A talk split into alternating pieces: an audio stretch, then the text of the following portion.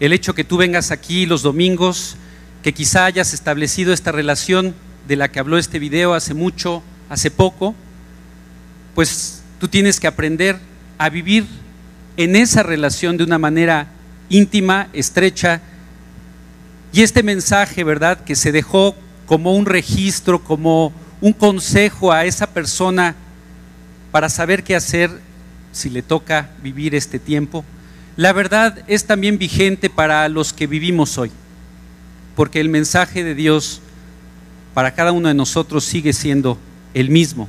Tenemos que poner nuestra confianza en Jesús. Este proyecto nace, ¿verdad? Eh, pues del cargo por estas personas que yo llevo tiempo orando por ellas, algunos intentando hablarles de Cristo, otros hablándole, personas que están de acuerdo, pero dicen ya habrá un mejor tiempo.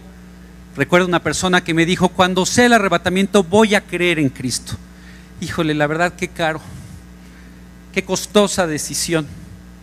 Y yo, me, yo pensaba en estas personas y decía, ¿cómo puedo yo seguirles hablando cuando yo ya no esté? Así que en ese tiempo, ¿verdad?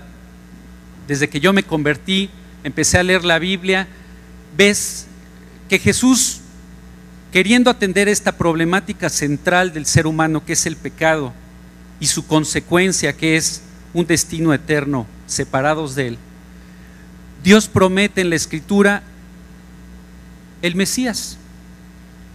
Y a lo largo de todo el Antiguo Testamento Él va dibujando, esbozando el proyecto de salvación a través de Jesucristo. Y hoy, bueno, podemos ver en nuestros iPhones o en nuestro calendario, en nuestros cheques que firmamos, que estamos en el año 2015. ¿De qué? Después de Cristo, ¿verdad? Es decir, Dios cumplió su palabra y mandó al Mesías. Bueno, había más de 300 profecías que anunciaban la venida del Mesías, la venida de Cristo, y hay más de 700 que nos hablan de que Él va a regresar. Así que si hoy puedes constatar que Jesús vino y transformó la sociedad y el mundo, puedes estar más del doblemente seguro que Él va a regresar. Así que la única forma en la que el ser humano de una manera lógica puede responder ante esta evidencia es prepararse para su regreso. Y como vimos, ese regreso va a tener dos etapas. La primera, como ladrón en la noche, en donde el mundo no lo verá, pero Él vendrá a llevarse a los suyos para librarlos de un tiempo de castigo, de juicio que van a venir sobre la humanidad. Fíjense cómo es Dios. Dios no nos dice cuándo va a ser, pero sí nos dice que prestemos atención a las señales. ¿A qué señales? ¿A las de tránsito? A las de, no, ¿verdad? A las señales que su misma palabra nos dice. O sea, Dios no te va a dar a ti una revelación, a mí otra. Él siempre nos lleva a poner nuestra fe en la palabra. Él dice, como en los días de Noé, como en los días de Lot. ¿Qué caracterizaba los días de Noé? ¿Qué caracterizaba los días de Lot? ¿Y qué hizo Dios en esos tiempos? ¿Por qué nos, nos asemeja el tiempo de su regreso con estos dos hechos históricos? Bueno, en los días de Noé, lo que nos dice la escritura es que había, habían dos características, una violencia generalizada y también una actividad demoníaca muy manifiesta. Y por otro lado, vemos que había ya una dureza hacia el mensaje de salvación al punto en que solo Noé y su familia aceptaron el mensaje, creían en Dios, solo ellos vivían de acuerdo al corazón de Dios y a la revelación de Dios. ¿Qué le dijo Dios a Noé? Prepárate un arca, entra con toda la creación animal y finalmente cerró la puerta y vino el diluvio. ¿Sí? Entonces, ¿qué nos habla los tiempos de Noé? Que Dios estaba viendo la maldad, la violencia y decide actuar cuando en paralelo a esto la humanidad ya está tan endurecida al mensaje de salvación que decide ya no creer. En los tiempos de Lot, ¿cuál era la característica de los tiempos de Lot?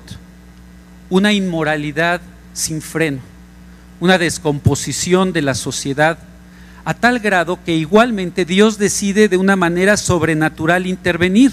Pero vemos que Él no castiga al justo con el injusto. Hace lo mismo que hizo con Noé. ¿Quién?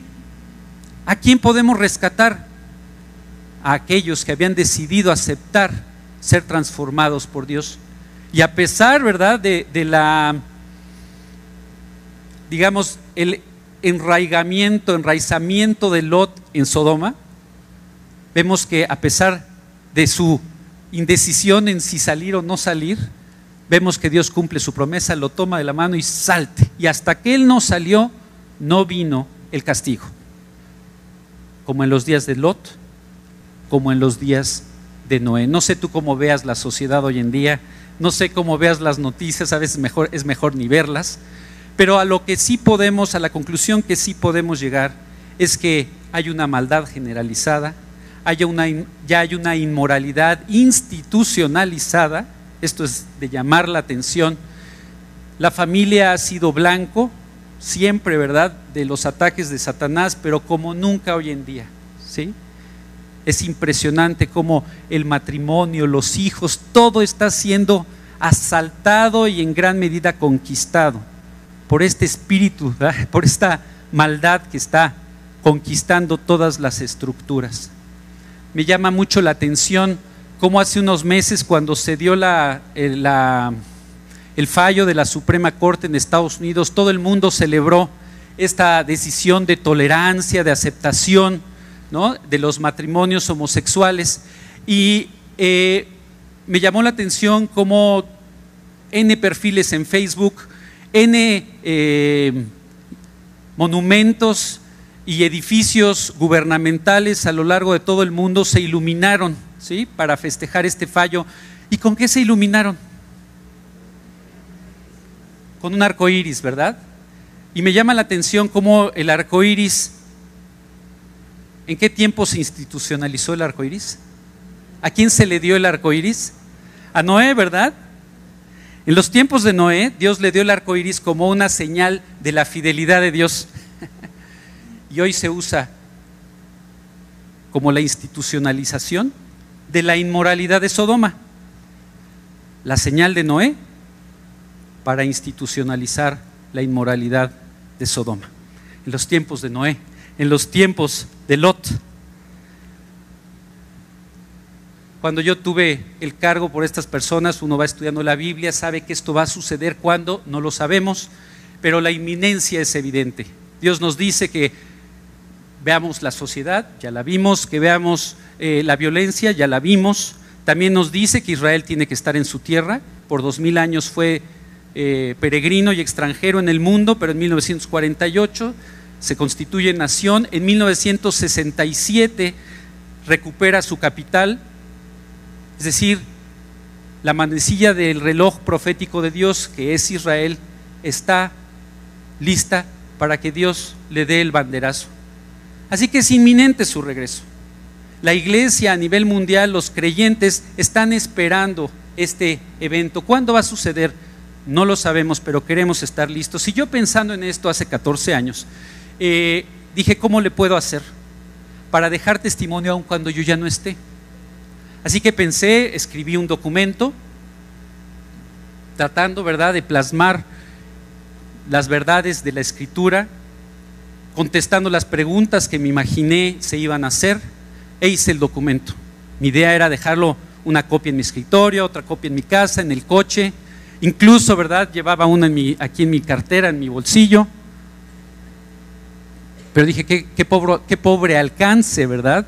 unas cuantas copias impresas. Después a mí me gusta mucho la tecnología, así que en ese tiempo yo tenía acceso a servidores eh, de cómputo, a servidores de correo y dije voy a poner este texto en una lista de distribución masiva.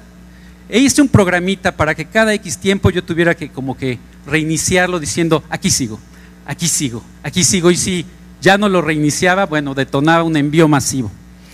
Pero después dije qué poco personal un documento, ¿verdad? Dije, oye, si yo, yo quisiera explicarles esto, yo quisiera de viva voz, sobre todo pensando en, en esas personas que me habían dicho, hasta que no sea el arrebatamiento no voy a creer.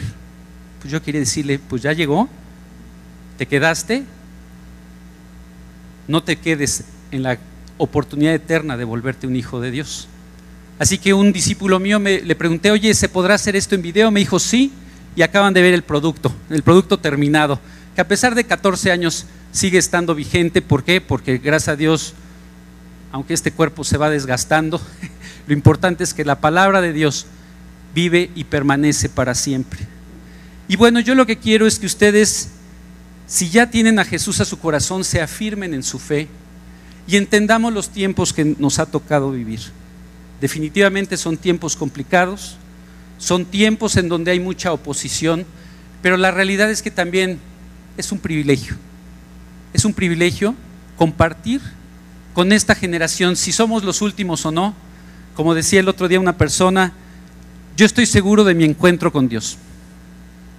Hace 37 años Él cambió mi vida me ha dado testimonio de que Él está en mí, transformando mi, existencia y dándome una perspectiva que yo jamás imaginé. Yo sé que yo me voy a encontrar con mi Señor no como juez, sino como Padre, como aquel que pagó por mis faltas, porque yo acepté ese pago, tomé esta decisión de la que, con la que invito en el video a la persona a convertirse. Yo tomé esa decisión. No sé aquí si todos son, muchos, no los conozco, yo estoy invitado. Quizá vienes frecuentemente o quizá hoy es la primera vez que vienes, no lo sé. Pero tú sabes si Jesús es un concepto, es una religión, es una filosofía o es el Señor de tu vida. Si ya es el Salvador. Y déjame decirte, al margen de cuándo va a ser este evento, tú tienes que estar seguro. No te puedes quedar con esa duda.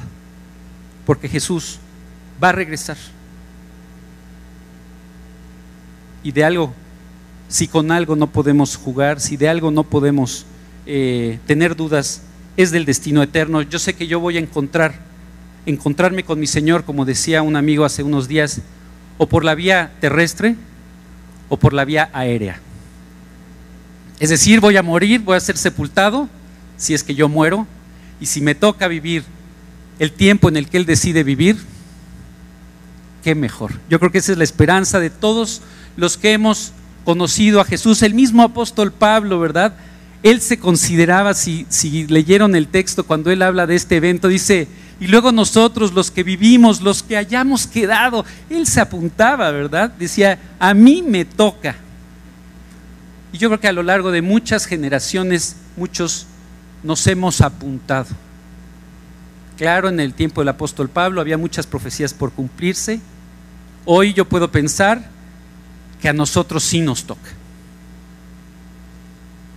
Pero la realidad es que si me toca el evento del que habló este video, la realidad es que mi tiempo siempre está cerca. Estoy a un latido del corazón del encuentro con mi Creador. Y tú también. No tenemos la vida comprada y es importante que estemos listos. Jesús fue quien más habló de su regreso. Si Él vino a pagar por nosotros, Él lo que más quiere es que sepas cuál es su proyecto. Él quiere restablecer esa relación y ese vínculo que se perdió en Génesis 3 con el pecado. Así que mandó a Cristo hace dos mil años para pagar por tu deuda, pero tiene pensado regresar para finalmente poner todo como Él planeó. ¿Sí? Y Él reinar de nuevo entre nosotros. Pero Él no quiere súbditos a fuerzas. Él solo puede reinar sobre aquellos que acepten el reinado de Jesús en su corazón. Y en uno de esos pasajes donde Él habla de su regreso, quiero hacer énfasis en Mateo 25, donde vienen varias parábolas acerca de su regreso. Quiero nada más hacer énfasis en, en dos aspectos. En la parábola de las diez vírgenes, Jesús usa un ejemplo que a él le gustaba mucho usar para hablar de su regreso.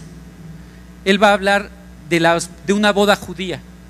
La boda judía tenía características muy especiales y que le permitían a nuestro Señor hablar en términos muy claros y prácticos, concretos para sus oyentes, hablar sobre aspectos de su regreso. En una boda judía, ¿Cómo era una boda judía? Primero, un chico se fijaba en una chica, este, sin duda platicaba con su padre, una vez que le decía, oye, yo creo que es un buen partido, está bien, el hombre se acercaba con la mujer, le proponía matrimonio, no había noviazgo, le proponía el matrimonio, y esta mujer, si aceptaba, el, el novio, digamos, le ofrecía una copa, y si la mujer aceptaba, y su padre aceptaban la propuesta, tomaba la copa, la mujer, y bebía de ella, y de esta forma estaba aceptando la propuesta y estaban desposados. Todavía no estaban casados, estaban desposados. ¿Qué implicaba estar desposados? Que entonces el hombre se iba de regreso a su casa y empezaba a preparar el hogar donde él y su futura esposa vivirían. En ese tiempo las aldeas eran aldeas familiares, entonces el, el hombre construía el hogar en la finca del padre. Eran como anexos que se iban construyendo. Así que el hombre se iba a construir el hogar donde viviría con la esposa y una vez que él terminara, la novia se quedaba ahí en su lugar, no sabía cuánto tiempo se iba a tardar su esposo, yo creo que oraba porque fuera industrioso y, y trabajador, y, pero no sabía, ella tenía que estar lista, ella tenía que estar preparada. El hombre, cuando terminaba, de acuerdo a lo que tenía que hacer, la construcción, llamaba a su papá. Papá, estamos listos. Y llegaba el padre, inspeccionaba la casa y era el padre del novio el que daba el visto bueno. Estamos listos. La casa está lista. Puedes ir por tu novia. Cualquier similitud con el regreso de Cristo no es mera coincidencia porque Él usó este ejemplo él sin aviso previo, el novio, regresaba generalmente a una hora un poco inhóspita, porque era parte de, parte de la expectativa de regresar. Generalmente en la noche, nada más se oía la voz de alguien diciendo, ahí viene el novio. Y todos tenían que estar listos. La novia, la familia, las damas, nada de eso. Y, ay, voy a hacer mi cita con el salón de belleza. ¿Qué me voy a poner? ¿Me pondré corbata? No, tenían que estar listos. Por cierto, una disculpa porque me pidieron que no llegara demorado. Y, pues Jesús dice en Juan 14, en la casa de mi Padre muchas moradas hay. Si así no fuera, yo os lo hubiera dicho. Voy pues a preparar lugar para vosotros, para que donde yo estoy, vosotros también estéis el novio se fue a preparar la morada para la novia. A lo largo de todo el Nuevo Testamento, la iglesia se compara con la novia. Tenemos que estar listos, porque en cualquier momento, no sé si lo sabremos con mayor claridad o no, pero ya lo estamos viendo, es inminente el regreso de Cristo y no sé aquí para las chicas que ya se casaron, no sé cómo fue su día de bodas, quizá fue una locura, quizá no, pero estoy seguro que dedicaron una gran cantidad de tiempo, recursos y personal para estar lo más presentables posibles para ese día. ¿Qué tanto has pensado en tu encuentro con Jesús? ¿Qué tanto tiempo, recursos, personal, estás invirtiendo en ese encuentro. Yo creo que tenemos que estar listos.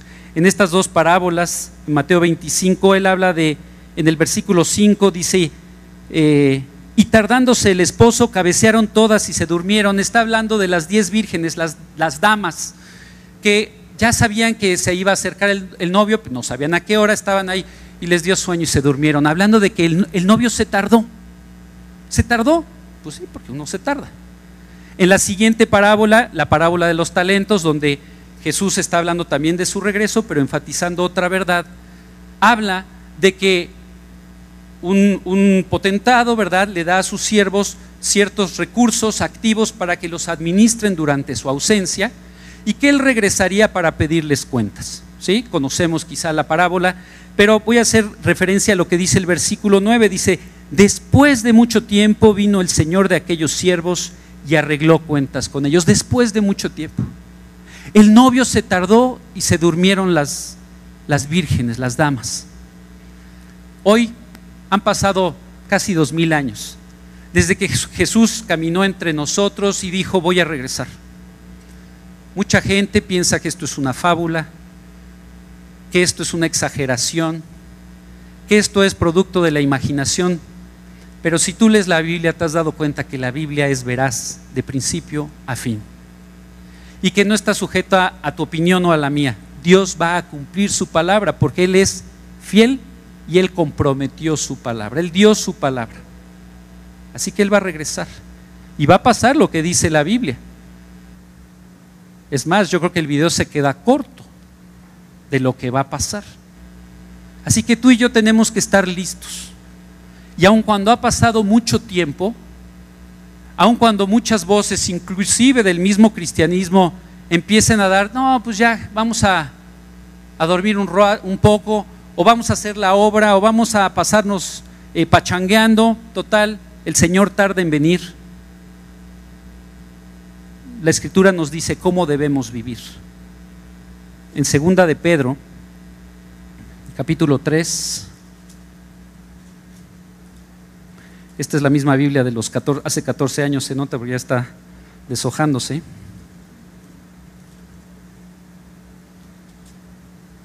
Segunda de Pedro 3, fíjense lo que dice acerca de los últimos tiempos. Dice, Sabiendo primero esto, estoy leyendo del versículo 3 en adelante de 2 de Pedro 3.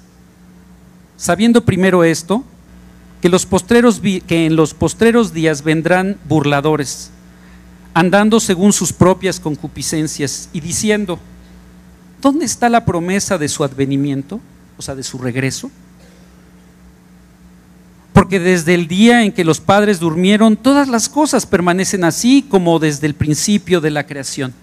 Dios ya se desentendió de esta humanidad. Todo ha sido igual, es más, va de mal en peor. Si hubiera un Dios, Él ya hubiera intervenido. ¿Cómo es que deja que el mundo se deteriore? Dios no lo está dejando, el hombre es el que lo está deteriorando. Y en los últimos tiempos la gente diría, Dios, Dios no existe, es un concepto. Todo está siempre igual. Dice el versículo 9, el Señor no retarda su promesa según algunos la tienen por tardanza. ¿Sabes? Si Dios se está retrasando en su regreso no es porque se le complicó la logística para regresar. Él está esperando con todo propósito por algo. ¿Por qué no ha regresado Jesús? Dice,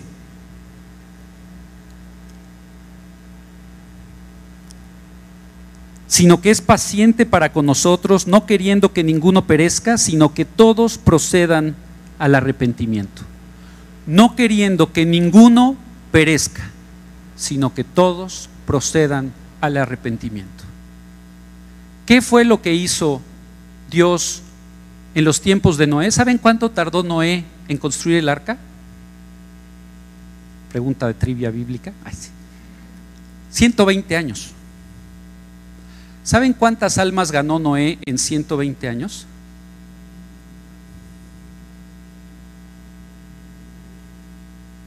Digo, para que te motives si es que no has ganado un alma en el último periodo. No es consuelo, pero esto es para hablar de la dureza del tiempo de Noé. Y él estaba construyendo un, imagínense, un barco donde no había mar, nunca había llovido, y él 120 años construyendo esa mole. Era como que mucha gente se diera cuenta y preguntaba, ¿qué le pasa a Noé? ¿Qué está haciendo? ¿Cuándo cerró Dios la puerta del arca? Cuando la maldad había llegado a su colmo y la humanidad, por su dureza, ya no, ya no aceptaría el mensaje de salvación. Lo mismo pasó en Sodoma. ¿Por qué no ha llegado Jesús? no queriendo que ninguno perezca, sino que todos procedan al arrepentimiento. Dios sí sabe lo que va a vivir el hombre en la tribulación, cosas terribles. Él no quiere traer ese juicio nada más porque sí, pero la maldad del hombre está llegando a su colmo. ¿Cuándo suceda eso? No lo sabemos, pero se está poniendo feo. Y por otro lado, la iglesia tiene que hacer su trabajo de proclamar el Evangelio, de vivir como Cristo, en serio, de vivir como si hoy fuera tu último día en esta tierra. Algunos piensan que Jesús puede regresar hoy. Yo no sé, pero yo tengo que vivir como si hoy regresara. ¿Por qué? Porque si Él regresa o yo voy a Él, es inminente. Dice este pasaje, ¿cómo debemos vivir si tenemos claro que va a regresar Jesús y que Él solo está esperando que la gente se arrepienta? Dice el versículo 14, por lo cual, oh amados, estando en espera de estas cosas, ¿cuál es el regreso de Jesús? Procurad con diligencia ser hallados por Él sin mancha e irreprensibles, en paz. Vive limpio, vive como esa novia, lista para su encuentro con Jesús. Y la verdad, si tienes oportunidad, vive de tal forma que la gente vea en tu vida que Jesús está vivo y que Él cambia las vidas. Y proclámalo, proclámalo porque su regreso, su regreso es inminente. Cuando los discípulos, me encantan los discípulos, me identifico tanto con su inmadurez y su, sus conflictos. Dios sabe de qué material estamos hechos. Sus discípulos continuamente le preguntaban a Jesús, ¿cuándo vas a regresar? O sea, más bien, ¿cuándo vas a establecer el reino? ¿Sí? O sea, ¿cuándo vas a reinar ya en la tierra? Ellos pensaban que él un día iba a llegar y decir, imperio romano, ¿no? Y llegamos ya, establecemos el, el reino. Ellos no entendían el proyecto, no entendían que él tenía que padecer, morir, salvarnos, que él abriría este periodo llamado la gracia, en el cual tú y yo nos pudimos convertir y que eventualmente él regresaría ya no como siervo, sino como rey. Así que eh, siempre le estaban preguntando y él les decía, no les corresponde a ustedes los tiempos y las sazones, ustedes vivan para Cristo, evangelicen. Cuando él muere ah, y les dice es necesario que el Hijo del Hombre padezca, ellos no entendían este concepto, muere, resucita, entonces ya entendían, ah, esto se refería a Jesús, de que tenía que morir y padecer. Pero bueno, ya murió y ya padeció. Entonces tú los ves ya después de la resurrección con la misma pregunta. Ok, pero ahora sí, ahora sí.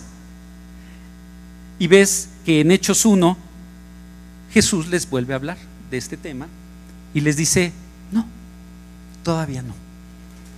Pero ¿qué sí les dice? En Hechos 1, estando ellos con los ojos puestos en el cielo, entre tanto que Él se iba, He aquí se pusieron junto a ellos dos varones con vestiduras blancas, los cuales también les dijeron, varones Galileos, ¿por qué estáis mirando al cielo? Este mismo Jesús que ha sido tomado de vosotros al cielo, así vendrá como le habéis visto ir al cielo. Él va a regresar. Él va a regresar muy pronto. Y los creyentes tenemos que vivir con los ojos puestos en el cielo, pero con los pies en la tierra haciendo lo que nos corresponde hacer, viviendo como deberíamos vivir. No sé si todos aquí saben que Jesús está en su corazón. No qué opinas, qué piensas. Yo no quiero que haya dudas, porque la verdad, si este video lo hice con el cargo de aquellos que se podrían quedar en el arrebatamiento, qué tragedia sería que alguien aquí le tocara vivir esto. No nos podemos quedar con la duda. Así que si alguien aquí, con lo que ha oído, con lo que vio, quizá en la oración del video, o si no, te, te ayudo en persona, 14 años después, permítanme terminar orando.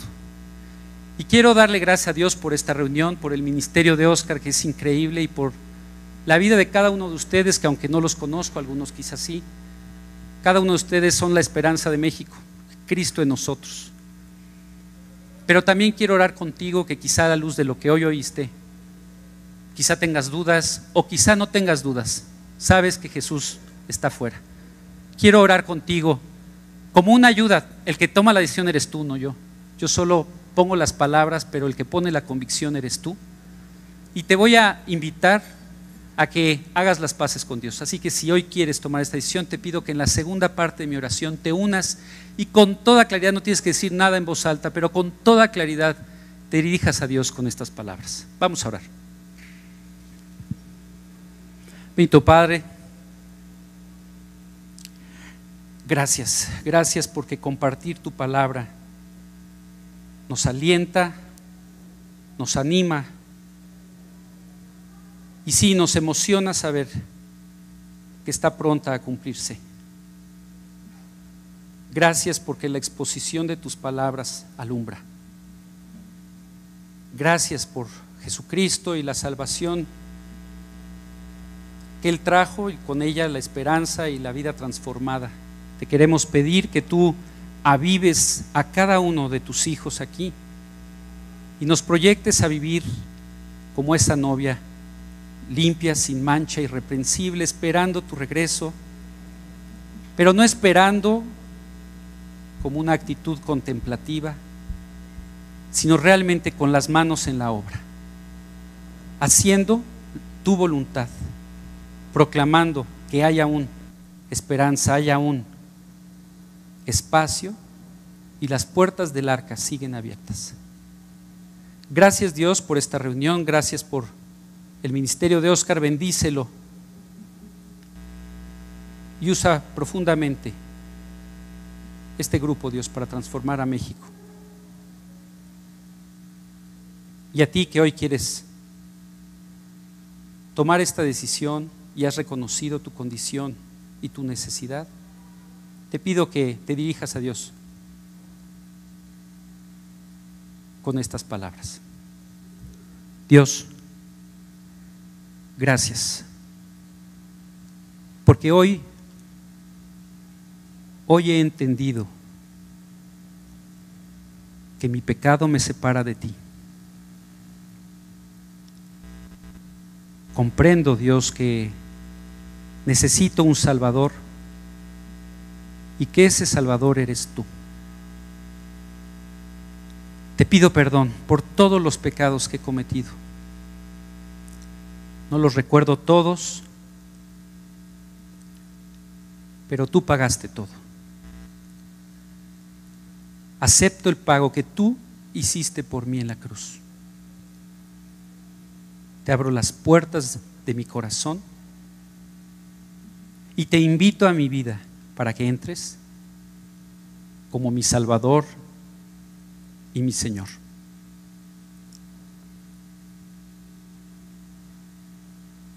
Sálvame Dios. Transfórmame y permíteme ser testigo de la conversión. Esto te lo pido confiando no en mis méritos ni nada que yo haya hecho, sino en tu amor, en lo que tú hiciste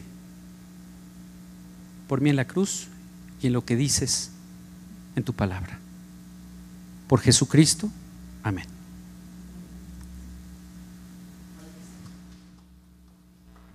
Aquí para Alex.